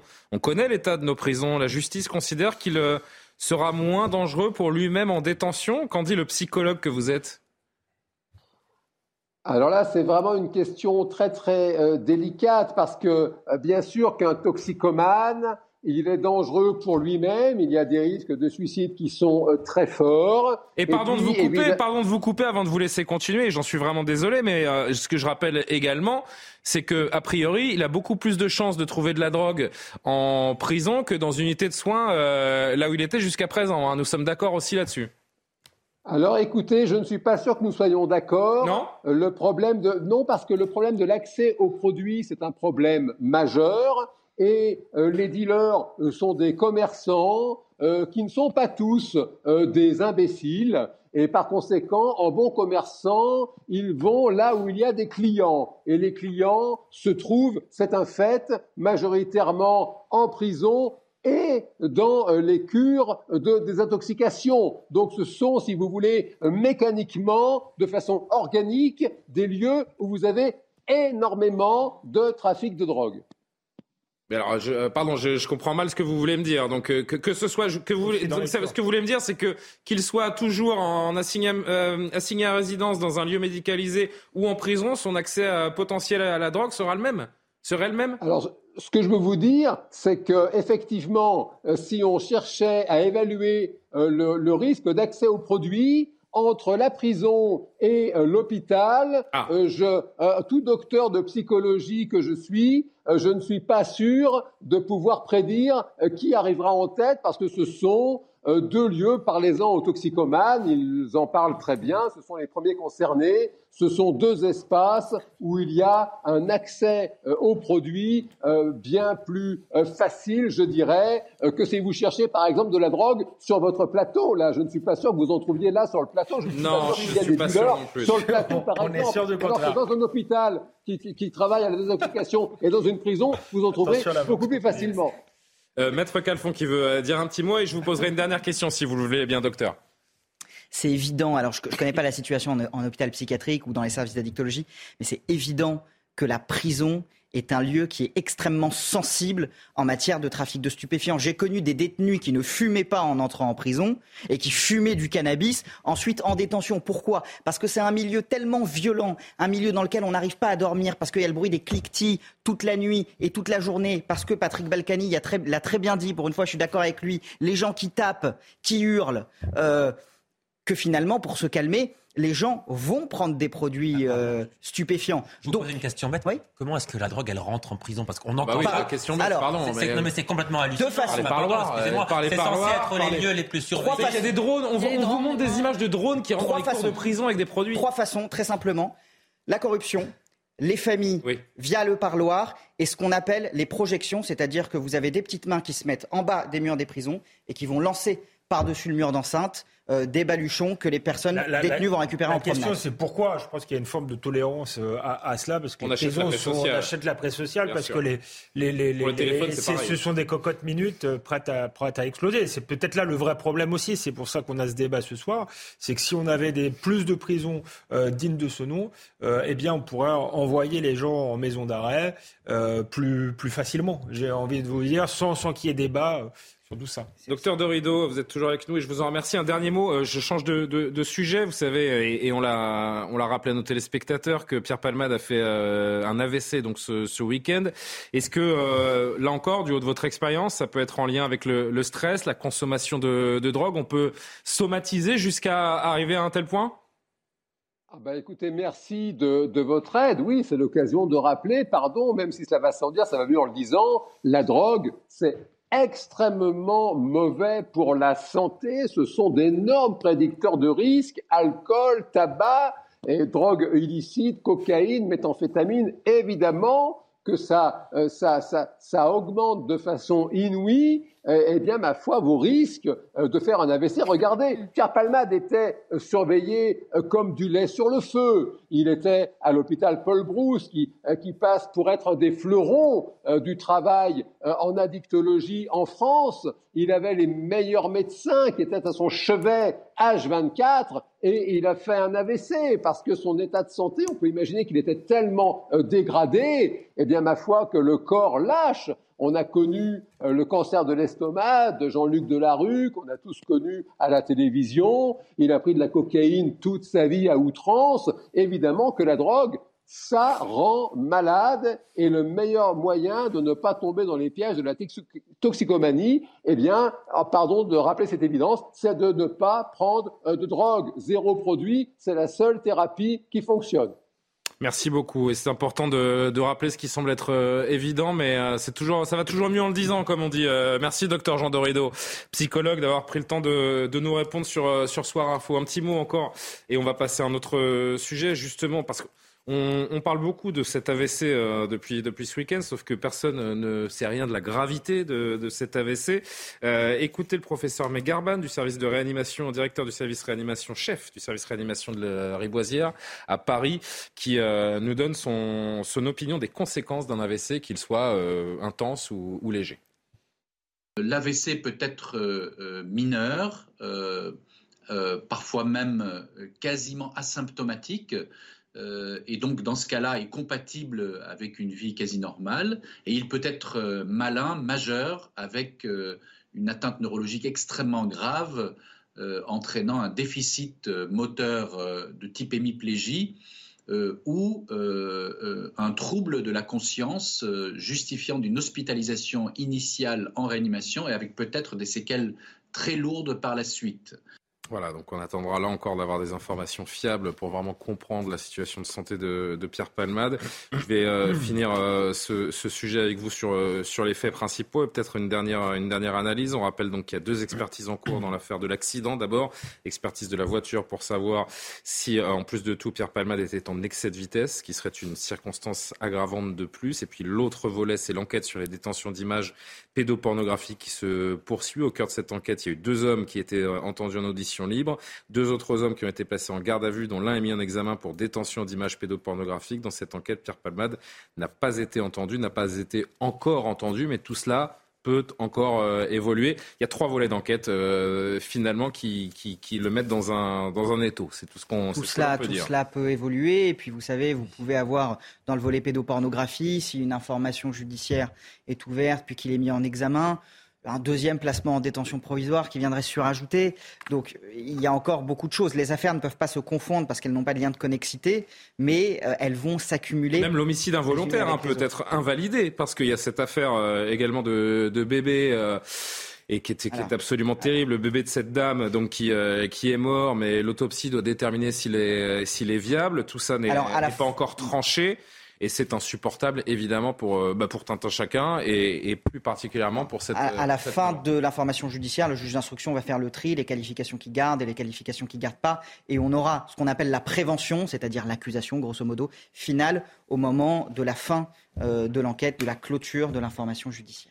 Voilà ce que l'on pouvait dire ce soir sur, euh, sur cette affaire euh, Pierre Palmade. Et on, pense tous évidemment à cette, euh, à cette famille qui vit un, drame absolu et qui est toujours dans une situation grave. Les trois personnes, enfin les, les, deux adultes et cet enfant de 6 ans, toujours hospitalisés. Il est 23h12. On parle de cette décision controversée à l'approche des Jeux Olympiques de Paris. Tout autre sujet, vous l'aurez compris. La ministre des Sports, Amélie Oudéa-Castera, a promis une aide financière spéciale pour les athlètes ukrainiens. Une annonce qui a fait réagir certains athlètes français. Explication avec Maureen Vidal. C'est un message qui n'est pas passé inaperçu sur les réseaux sociaux. Beaucoup d'athlètes français font des appels aux dons pour préparer les JO 2024, vivent avec le RSA ou enchaînent plus de 20 heures d'entraînement hebdomadaire, n'ont pas de retraite, doivent bénévolement faire des activités pour le grand public, vivent le sport. Cet athlète olympique dénonce les difficultés de certains sportifs français contraints de créer des cagnottes pour financer leur préparation aux Jeux olympiques. C'est une bonne nouvelle qu'on ait des budgets pour euh, le sport français, qu'on est aussi, euh, on est en plein débat sur les retraites. Il y a un gros sujet sur les retraites des sportifs de haut niveau, et donc euh, c'était aussi l'occasion de dire, bah, vu que les caisses ne sont pas vides, eh bien profitons-en pour parler aussi des problématiques que, que rencontrent les sportifs français qui préparent les Jeux olympiques et paralympiques de 2024. Elle souligne toutefois la solidarité nécessaire avec le peuple ukrainien. La solidarité internationale à l'échelle euh, du, monde olympique a toujours existé et c'est une bonne nouvelle en tout cas que, la France s'inscrive hein, dans, cette, dans cette solidarité. En France, les sportifs olympiques peuvent toucher les aides de la part de leur fédération, mais la plupart du temps, ils comptent sur leurs sponsors pour financer leur préparation aux Jeux olympiques. Alexandre euh, Devecchio, vous comprenez cette, euh, la réaction de cet athlète qui se dit très bien euh, d'aider les athlètes euh, ukrainiens, mais à côté, euh, on a des athlètes chez nous qui galèrent pour trouver des financements. On fait rien pour eux. Oui, en fait, c'est une opération médiatique, encore une fois. Politico-médiatique. Politico-médiatique. On instrumentalise, j'ai envie de le dire, le, sort de l'Ukraine, qui est un sort dramatique aujourd'hui. Pour se faire euh, de la promotion et euh, ça apparaît en décalage effectivement avec les difficultés euh, du pays. On a l'impression d'avoir une classe politique qui s'intéresse davantage aux grandes causes lointaines qu'aux problématiques des Français ordinaires et des athlètes qui sont souvent des gens modestes qui préparent, qui préparent les JO. Donc je comprends totalement. Les têtes de gondole que sont nos, grands sportifs professionnels. Exactement, mais les, JO c'est amateur, il faut le rappeler. le basket, le rugby et, et je passe quelques grands sports, mais pour avoir baigné un petit peu dans le sport olympique euh, au début de ma Ouais. On a l'impression qu'on est un pays. Je veux dire que quand vous, quand vous, êtes, quand vous faites du tir à l'arc, du tennis de table, de la voile, de la lutte, et j'en passe, je peux vous citer oui, 60 sports comme ça, olympiques, qui brillent, sur qui la lumière est seulement tous les 4 ans. Vous avez des gens qui travaillent à temps partiel, qui sont, euh, qui ont des revenus faibles, très bien décrit, qui font des appels, on l'a vu dans le sujet, à, à des cagnottes pour pouvoir, euh, pour pouvoir se financer, qui euh, triment pendant 4 ans pour réussir à joindre les deux bouts, pour pouvoir se présenter dans les meilleures conditions au jeu et avoir des possibilités d'entraînement, d'entraînement qui leur permettront de performer le le, jour J. Et euh, la ministre semble oublier et puis, cette frange de nos On a l'impression qu'on est dans un pays ah bah, un peu quand même. hyper riche qui n'est pas endetté et qui peut distribuer l'argent public comme ça. Je suis désolé, on est en pleine grève des retraites. On a un pays qui trouve que, que, cette réforme est injuste. si on est si riche que ça, pourquoi on, on, impose cette réforme-là? Je ne veux, veux, pas tout, tout, mélanger, mais quand même symboliquement, voilà, comment vous voulez ensuite expliquer aux gens qu'il faut faire des efforts et des sacrifices? Ça, devient difficile. mais, Philippe, je, vais, je, vais, aller vers Philippe parce que je sens qu'il est, il est remonté contre, euh, contre Alexandre et Karima, ce sera vous. Mais je vais vous dire un truc, Philippe.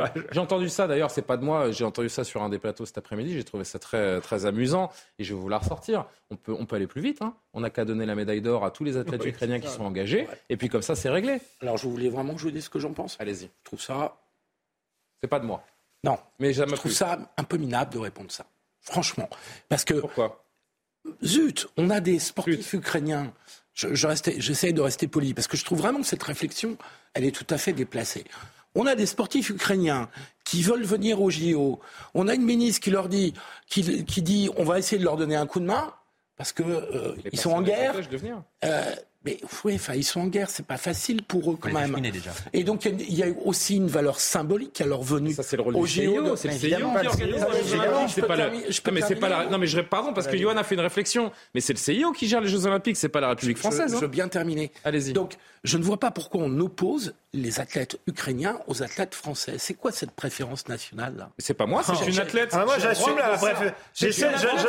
C'est une athlète qui s'émeut. C'est une athlète olympique mais moi, qui s'émeut. Non mais pardon Philippe, j'assume la préférence nationale. J'assume préférer ma famille, mon pays au monde entier. C'est un sentiment naturel et humain. Eh ben, Philippe Carima je préfère l'humanité. Euh, je suis désolé. Bah, je trouve ça étroit. Je trouve ça merde. On a quand même des, des, des sportifs ukrainiens qui sont quand même dans une mouise invraisemblable. On est très malheureux en France, hein, mais on n'est pas en guerre, faut quand même pas exagérer. Ça va à un moment quand même. On a l'impression que tous les malheurs du monde tombent sur les Français. Restons calmes, pas, tout, pas tous les Français, pas, tous les on, on, a assez de choses à gérer. la ministre dit juste, on va donner un coup de main aux athlètes ukrainiens, et on fait la gueule parce qu'on dit, ah bah non, mais nous les Français, il faudrait quand même qu'on nous aide. Je trouve ça mesquin. Ben je, je, du coup de gueule. C'est une, c'est une athlète olympique qui déplore cela. C'est pas, c'est pas le français Kidam de la rue qui déplore ça. C'est un athlète olympique qui se dit, bah, nous on a des fédérations qui sont dans le besoin et on comprend pas. Attendez, juste une phrase, pardon, hein, euh, juste une phrase. Qui est des problèmes de financement des sportifs français? Je n'ai aucun problème à en parler. Mais c'est un problème qui se gère dans le budget régulier du ministère des Sports tous les ans. Les sportifs ukrainiens, c'est exceptionnel. Donc ne me le mettons pas sur le même plan. Oui, non, moi je pense qu'il faut faire attention. Effectivement, j'ai un certain malaise. J'entends euh, cet athlète qui dit, ben, écoutez, on a des problèmes, mais de mélanger avec euh, des gens qui se retrouvent dans une situation d'un pays en guerre Juste imaginez en ce moment pour vous entraîner. Vous êtes un athlète bah, ukrainien. il, y en a. Il y a combien de pays en guerre oh, athlètes ukrainiens, La plupart des athlètes ukrainiens sont exilés. J'en veux pour preuve d'ailleurs le championnat de foot ukrainien qui, euh, qui se maintient, mais dans des, dans, dans, des zones limitrophes. Il y a beaucoup de clubs ukrainiens qui s'entraînent en Pologne. Justement, quand vous êtes exilé, que vous devez vous entraîner ou quoi que ce soit, vous avez besoin de, de soutien. C'est une situation qui est exceptionnelle. Oui, mais encore une fois, c'est le CIO qui organise les ben, Jeux Olympiques. C'est pas Mélie Oudéa Castera. Le CIO ne fait pas quelque chose déjà. Donc, il y a quand même une responsabilité. Je pense que ça se fait quand même ici. Ça va se passer à Paris. Donc, si la ville décide d'envoyer un message et vous dites, oui, ils sont exilés, tout ça, je suis désolée, mais je regardais, euh, il y avait des, des chiffres qui étaient sortis. Bon, ça vient du gouvernement gouvernement ukrainien. Ça a été relayé notamment par la BBC. Mais on disait qu'il y avait plus de 200 athlètes, euh, entraîneurs du personnel aussi là, qui aident les athlètes qui sont morts ou d'autres qui sont blessés, d'autres qui ont été engagés dans des combats ou quoi que ce soit. Alors, je pense quand même que c'est important. C'est quelque chose, une situation exceptionnelle, c'est quelque chose de, solidarité, appelons-le comme on veut. Oui, j'approuve euh, totalement. Et cela dit, euh, s'il y a une vraie discussion à avoir sur le financement du sport, ben qu'on la fasse et puis qu'on se dise, ben c'est suffisant, pas suffisant, et ensuite on prendra des décisions sur du long terme, sur du long terme. Ça, c'est une aide ponctuelle au, nom de la, ce que disent, ce que disent ces athlètes hein, qui se sentent euh, lésés, c'est qu'au nom de la solidarité euh, logique, légitime, encore une fois, il est important de le rappeler pour, euh, pour l'Ukraine, il y a des Français qui passent au second plan. C'est la petite musique de, de cette polémique. Maître Cachon qui n'a encore rien dit. Philippe, je reviendrai vers vous. Et Johan attend impatiemment également. Nombre de médailles au championnat du monde d'athlétisme en 2022, il y a six mois, nombre de médailles de la France, une seule. La France 22e au tableau des médailles à deux ans des JO. Est-ce que la ministre des Sports n'a pas autre chose à faire pour ne pas qu'on sombre dans le ridicule lors de ces Jeux olympiques que d'annoncer en grande pompe qu'on va aider les athlètes ukrainiens, ce qui est très bien, mais qui est le rôle du CIO. Moi, je préfère effectivement, non, mais je préfère effectivement que ce soit D'accord. Qu'on organise l'entraînement de nos athlètes et qui s'entraînent pas à la place de la cantine entre midi et deux parce qu'ils bossent. D'accord Je préfère qu'on organise leur entraînement, qu'on finance leur entraînement, qu'on finance cette préparation, qu'on fasse comme les Britanniques en 2012 et qu'on fasse bonne impression lors de nos Jeux Olympiques. Johan Usaï, avant de repasser par Philippe Guibert. Oui, très rapidement, parce que je partage tout à fait l'avis de Philippe Guibert, donc j'ai pas grand-chose à ajouter. Si ce n'est qu'un million d'euros, c'est quand même une somme extrêmement symbolique. On est vraiment là dans l'ordre du euh, symbole. C'est pas mal pour un sportif, un million d'euros. Euh, un, million. Pas, non, mais c'est pas, c'est pas pour combler le trou de la Sécu, hein, Johan. en effet, c'est très symbolique pour la Sécu. Et pour un athlète, un million d'euros, c'est bien. Non, non, très bien. je vous dis que du point de vue du budget de l'État, ah, du point de vue du budget de l'État, du ministère des Sports, du ministère des Sports, c'est symbolique un million d'euros, on est là dans l'ordre du par athlète. Un million d'euros par athlète. Un million d'euros par athlète. C'est ça qu'elle propose. Nous sommes d'accord. Non, elle propose de. Un million d'euros en tout. Je ne sais pas. Enfin, elle ne propose pas un million d'euros pour par athlète. Par athlète, par athlète ukrainien. Mais non, elle propose un million, d'euros. C'est une, enveloppe, globale pour l'ensemble des athlètes. Pour l'ensemble des athlètes ukrainiens. Évidemment. C'est vrai que divisé par le nombre d'athlètes, c'est moins.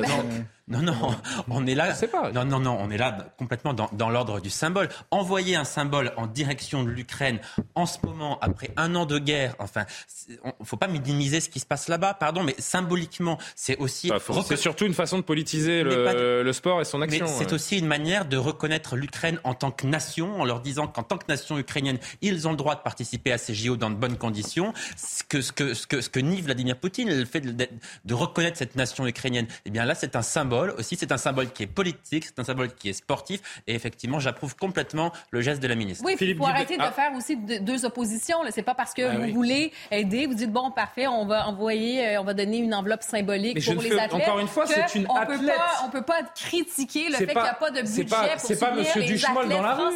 C'est pas Monsieur Duchemol dans la rue qui dit ah ils ont donné de l'argent aux Ukrainiens. C'est une athlète olympique qui s'émeut, ah qui dit moi je suis, je, crois vois des, athlètes qui ont du mal à préparer les Jeux Olympiques et je suis choqué de voir que cet argent va à d'autres athlètes. Je ne parle pas de monsieur, de madame, tout le monde. Je parle d'athlètes olympiques qui vivent ça dans leur chair et qui préparent eux aussi les Jeux Olympiques. Mais alors justement, Julien, moi ce qui m'étonne beaucoup dans cette réaction, et c'est ça qui me choque, c'est pas que les athlètes français attendent du ministère des Sports de manière à quelques générale mois en plus. Euh, euh, des bonnes conditions de préparation pour le JO de 2024. Cette demande en soi, elle est parfaitement légitime.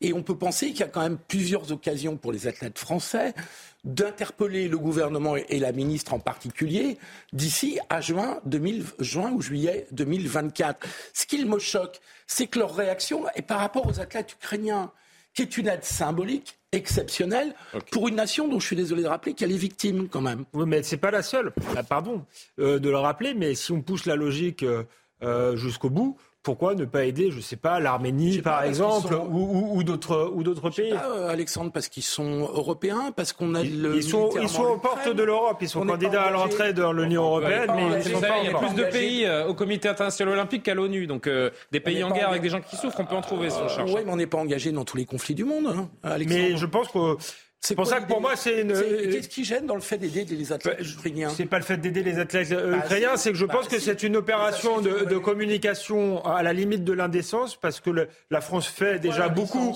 pour l'Ukraine et il y a d'autres manières de faire que de, que de le faire euh, comme ça. Donc on voit bien, la ministre des Sports cherche à exister à travers l'Ukraine. Autre sujet, on avance, il nous reste euh, un petit quart d'heure ensemble. à travers l'Ukraine qu'à travers d'autres sujets. Un sujet qui va vous faire réagir, j'en suis sûr. Je suis, je suis, un peu déçu parce que j'ai pas, il n'y a pas d'anciens députés non, autour de, de, ce plateau. Selon nos confrères du JDD, je suis sûr que cet article euh, est, est parvenu jusqu'à vous.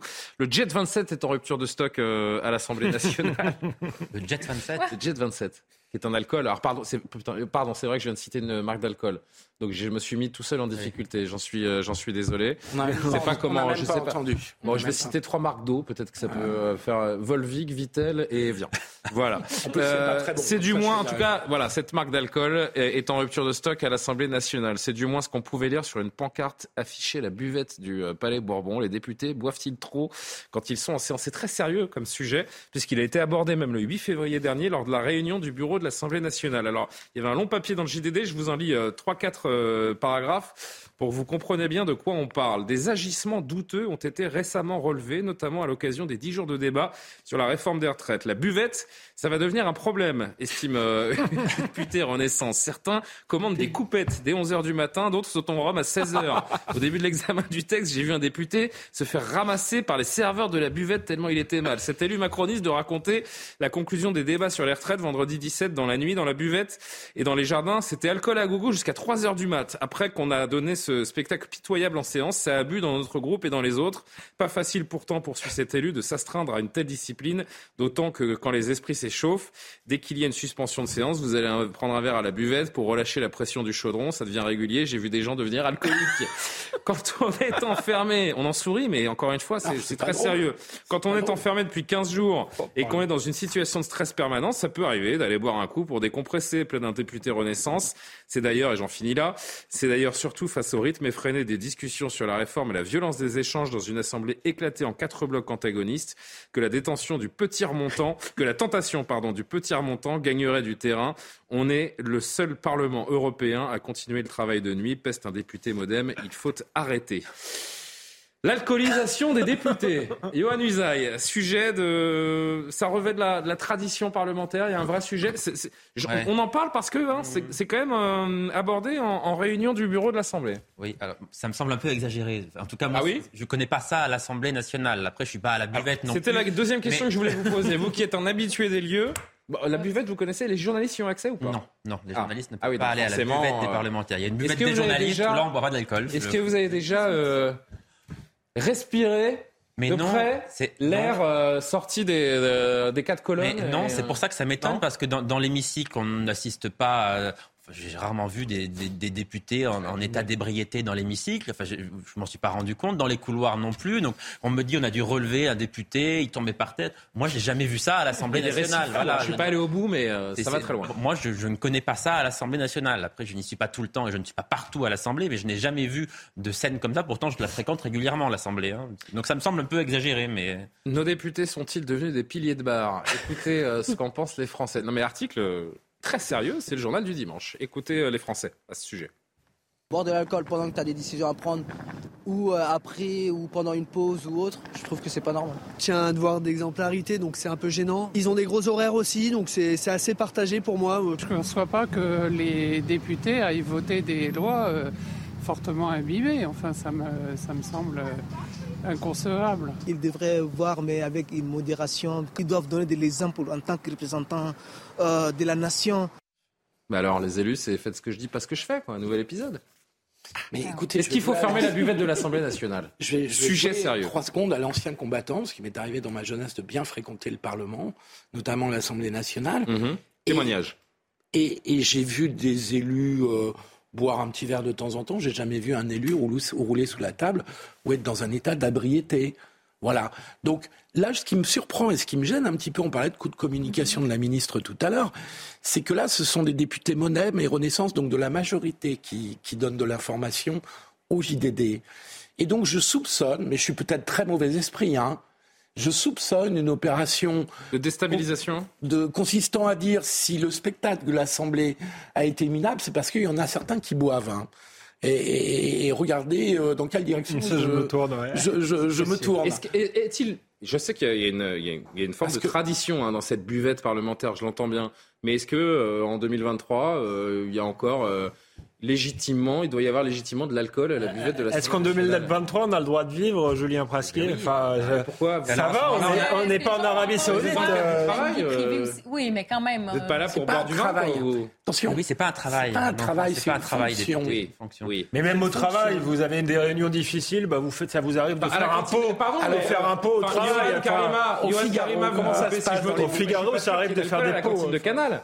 Non, d'accord, j'entends bien, mais si vous voulez, c'est avec les députés, euh, ils peuvent être en séance de 9h le matin jusqu'à minuit, bah, voire ils peuvent plus. Boire euh, euh, si vous les empêcherez pas d'aller dîner à l'extérieur et de boire de l'alcool à l'extérieur ah pendant, la, pendant la, suspension de séance, enfin, je, je, je mais non, mais à ce moment-là, on peut tout interdire aussi, mais effectivement, il y a, y a si, je dis, si, je dis, il faut interdire l'alcool à la buvette de l'Assemblée, votre réponse c'est aussi on peut tout interdire. Non, mais Donc oui, ça pardon, vous paraît fou mais... d'interdire l'alcool à la parce que pardon, mais on a quand même le droit de boire un verre de vin en dînant. Alors, si vous interdisez l'alcool, vous interdisez le verre de vin pendant le dîner. Ça, c'est autorisé quand même. Enfin, je, je sais pas. oui, là, on tombe dans l'excès. On va faire ce qu'on appelle l'art du teasing parce que je vais envoyer tout de suite le petit JT. On va être en retard sinon. Et puis, vous me faites vos deux dernières réponses juste après. Isabelle Piboulot, il est 23h30. Face à la sécheresse hivernale en France, les préfets sont appelés à prendre des arrêtés de restriction d'eau dès maintenant. C'est ce qu'a déclaré Christophe Béchu, le ministre de la Transition écologique. Le territoire fait face à un déficit de pluie record de plus d'un mois. Quatre départements sont déjà en alerte renforcée, l'Ain, l'Isère, les Bouches-du-Rhône et les Pyrénées-Orientales. Emmanuel Macron dit faire preuve d'une profonde humilité face à ce qui se joue sur le continent africain. Une somme de défis vertigineux depuis l'Elysée, le chef de l'État a présenté la nouvelle politique africaine de la France. Mercredi, il s'envolera pour une tournée en Afrique centrale. Le président de la République se rendra au Gabon, en Angola, au Congo et en République démocratique du Congo. Et puis dans le reste de l'actualité, Lionel Messi, sacré meilleur joueur 2022. Le champion du monde argentin a remporté ce titre lors de la remise des trophées FIFA Best ce soir à Paris. La star du PSG reçoit à 35 ans cette distinction pour la troisième fois après 2009 et 2019. Face à Kylian Mbappé et Karim Benzema, le septuple ballon d'or partait grand favori. Lionel Messi succède à l'attaquant polonais Robert Lewandowski, victorieux en 2020 et 2021. C'est vrai qu'elle est. Bon, quand euh, quand il y a un liquide vert hein, euh, dans l'hémicycle, Philippe Guibert, c'est pas forcément de la mentalo. Hein, euh, non, mais bon, on, va, on, va le dire alors parce que effectivement, ah. pendant, pendant le débat, j'ai réussi à obtenir ce que je voulais de, de, la réforme des retraites, on voyait circuler dans l'hémicycle des, des verres remplis d'un liquide vert, l'alcool que vous avez cité tout à l'heure est à base de menthe. Effectivement, à base de menthe. Moi, je pensais qu'on apportait au ministre un sirop de menthe. C'est hein. peut-être le cas, mais effectivement, peut-être qu'on lui apportait un sirop de. Olivier Dussopt avait besoin d'un remontant, apparemment. Est-ce qu'on peut se mettre d'accord sur le fait qu'on très vite parce qu'on a un dernier sujet très intéressant. On ne va pas quand même tomber dans l'hygiénisme le plus absolu. Non, mais, non, vous avez bien vu que mes questions sont caricaturales à, à dessein. Et donc, et donc s'il s'agit juste d'éviter que certaines personnes abusent, il me semble que la buvette, c'est faire la régulation de longue date. Et ceux qui gèrent la buvette, euh, de toute façon, on voit un petit peu. Euh, monsieur, monsieur, le ministre, c'est le troisième, on va peut-être s'arrêter là. Voilà. voilà. Bon, allez, direction le Royaume-Uni pour les 5-6 dernières minutes euh, ensemble pour un sujet qui crée la polémique également. Écrit dans les années 50-60, l'intégralité de la série James Bond de Ian, Ian Fleming a été republiée à l'occasion du 70e anniversaire de la sortie du livre Casino Royal. Petite particularité, plusieurs passages ont été réécrits. Pourquoi La réponse avec Michael Dos Santos. James Bond a trouvé plus fort que lui en la personne des Sensitivity Readers. Ces relecteurs, qui traquent les mots jugés choquants pour notre époque, ont censuré plusieurs passages des aventures de l'espion britannique. Fini le mot nègre et autres références à caractère raciste sur les Africains et Afro-Américains des années 50 et 60. Désormais, les lecteurs de l'œuvre de Ian Fleming liront le barman au lieu du barman noir. Dans le livre Vivre et laisser mourir, certains passages ont pu largement été coupés, comme quand James Bond entre dans un club de striptease du quartier d'Harlem à New York.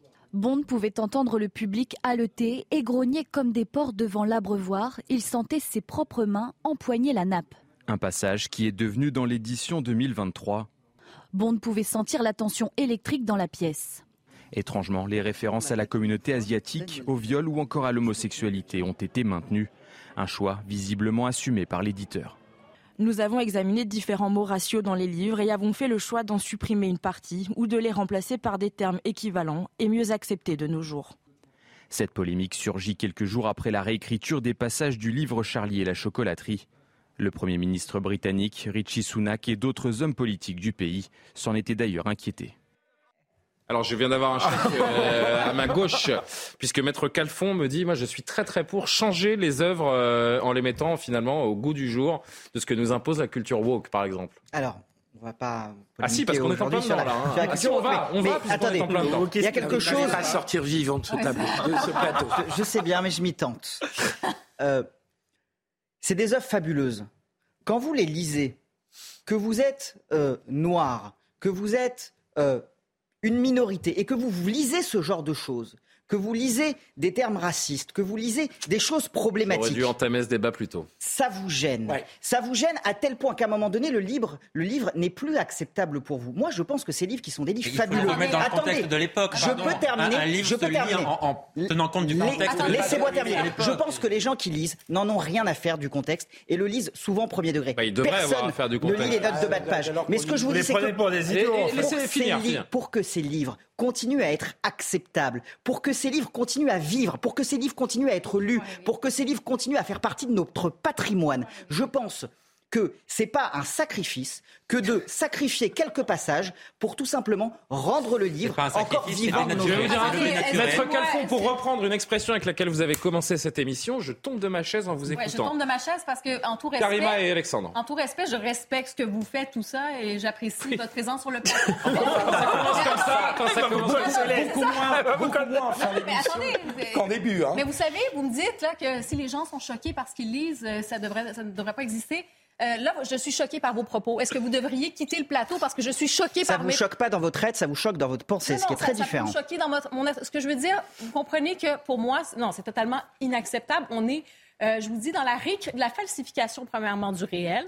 On est dans la réécriture de l'histoire, la réécriture aussi des représentations historiques qu'on peut effectivement euh, trouver abjectes ou En quoi gros, que ce soit. Ce que vous dit euh, Maître Calfon, c'est il faut vivre avec son temps.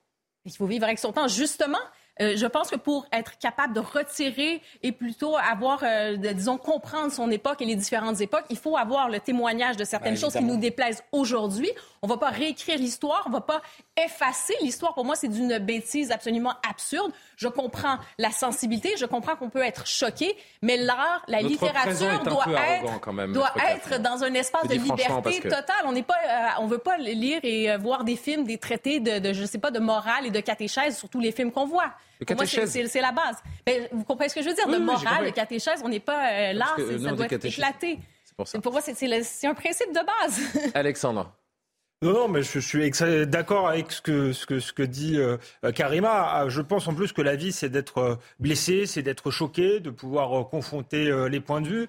Et ensuite, il faut euh, remettre, euh, d'une part, dans le contexte de l'époque, et voir que le, le James Bond de Ian Fleming, c'est pas le personnage hollywoodien, c'est un personnage effectivement qui est brutal, pas du tout euh, aseptisé, et qui est censé euh, refléter euh, ce qu'était l'agent secret britannique de l'époque. Donc si vous changez cela, vous changez purement la, la nature du texte et vous transformez euh, Ian Fleming en, en Walt Disney. Donc c'est totalement euh, absurde. Ensuite, je pense que, ce que vos propos en réalité sont d'une grande condescendance et témoignent, pardonnez-moi, peut-être d'une forme de, de- de- de mépris pour ceux que vous prétendez défendre. Je pense que euh, les gens qui appartiennent à une minorité ont quand même un, un cerveau, sont capables de lire un texte avec un minimum euh, de distance sans se sentir attaqués directement. Et enfin, si euh, vous voulez combattre réellement le racisme, il faut savoir ce que c'est, que ça a existé à différentes époques, et ensuite où est-ce que vous arrêtez? Vous allez avoir, à- allez avoir la prétention de réécrire Voltaire, euh, je ne sais qui, Molière, parce qu'il était euh, misogyne. Qu'on est-ce qu'on s'arrête? Et ce qu'on voit aussi, moi, j'arrive du, C'est du, divertissement, pas du témoignage. Non, j'arrive juste Ah, vous- du Québec, du Non, mais on a d'autres où- exemples. Hein. Euh, James Bond, c'est l'exemple du jour, mais euh, des- a- la semaine dernière, c'était l'œuvre Roald de Dahl. Roald Dahl qui a été euh, partiellement Oui, réécrite. Euh, on a évidemment l'année dernière, c'est le roman d'Agatha Christie, Dix petits nègres, qui a été renommé Mais ce qui également. arrive aussi avec Enfin, ça et les conséquences de ça, parce que moi, je, je suis témoin de ces choses-là au Canada, notamment Mhm. beaucoup. Ce sera la dernière intervention. C'est qu'il y a des professeurs qui n'osent même plus enseigner certains livres parce que justement, c'est une offense. Ils peuvent se faire littéralement perdre leur emploi s'ils prononcent un mot euh, dans un contexte pédagogique. On s'entend pas pour insulter les gens. Et on voit ce genre de manifestation de plus en plus. Moi, je trouve ça très inquiétant. Là, ces livres pourraient être enseignés. même si on peut être choqué je dirais, mais on ne vouloir remplacer tout ce qui enfreint les règles d'une bien, d'une bien-pensance à un instant T, ça s'appelle la culture ça woke. Va être intéressant. Et je trouve ça terrifiant. Ça Pardon de le dire, pendant mais dix ans, les productions culturelles, pendant dix ans, on va nous demander, on va nous dire, en fait, ça va être quoi le cahier de charge, hein, qu'on le sache tout de suite? Bon, vous savez que, a priori, la prochaine, euh, le prochain James Bond sera la prochaine James Bond, hein, puisque apparemment une femme incarnera James Bond au cinéma. J'espère que. Je suis curieux de voir ça. On est tous curieux. on est tous curieux. C'est l'heure de la dernière image. Ça, ça me va. Alexandre, la dernière image. Il y a des cyclistes sur le la plateau. Est-ce que je peux avoir un, train de- un peu d'intérêt? Il y a Kyohan qui m'écoute. Pas de Vous faites du vélo un peu? Vous pratiquez le vélo? J'ai horreur de ça. Vous avez horreur de ça? Bon, ben tant pis pour vous. Publié il y a une semaine sur YouTube. Regardez. Surtout à Paris, je, je, je Ah mais là c'est pas Paris, c'est la À Californie. la campagne, j'adore ça. Regardez cette vidéo folle de Tom Pitcock, cycliste britannique visionné plus d'un million de fois. On voit le vainqueur de l'Alpe d'Huez du dernier Tour de France à 23 ans rouler à près de 80 km heure. Au milieu, le chiffre est en km heure. Donc vous voyez sa vitesse. Euh, c'est près de Los Angeles. La route empruntée pour cet exercice était heureusement fermée à la circulation. Une mesure de sécurité qui a pas empêché le cycliste. Je sais pas si on l'a vu. Non, je crois que c'est là. Regardez, il va faire un petit écart. Voilà. Il a failli à plus de 50 km heure quand même. Il s'est fait une grosse, grosse frayeur euh, quand sa roue arrière a dérapé dans un virage en bordure de ravin. Très critiqué sur les réseaux sociaux. C'est pour ça que je vous le montre parce que c'est très dangereux. Et il a dû répondre sur une publication Instagram. Pour ceux qui le demandent, a-t-il dit, j'ai reconnu cette, défense, cette descente plusieurs fois. La route est sa sens unique et il y avait une voiture devant pour assurer qu'elle était bien dégagée. Et il dit euh, à tous les enfants de ne pas faire ça, évidemment. C'est très impressionnant, des pointes à 80 km. Il s'excusait de pratiquer Ouais, on est Bah oui, parce qu'il a créé la polémique. Qu'est-ce que vous voulez que je vous dise Il se met en danger lui-même à la limite, mais c'est tout. Oui, mais après, si... non, mais les gens avaient peur qu'il y ait des... peut-être qu'ils croisent des, des gens au bord de la route ou je ne sais quoi. Donc euh, voilà les, les réactions. C'est un grand fou. Ça hein, décoiffe N'est-ce pas, Philippe? Ah, très Ah, bien. Chaurophobie. Je vais vous faire. Merci, un- non. Vous savez, je vous aime Vélophobie. tous. Je vous aime tous avec vos différences. Cyclophobie. Euh, merci à Samira Ouled, à Thierry Caban qui ont préparé cette émission. Merci à l'excellent Jacques Sanchez à la programmation. Merci à tous les cinq. Merci surtout à vous de nous suivre euh, chaque soir. Rendez-vous demain pour Soir Info. Bonne nuit.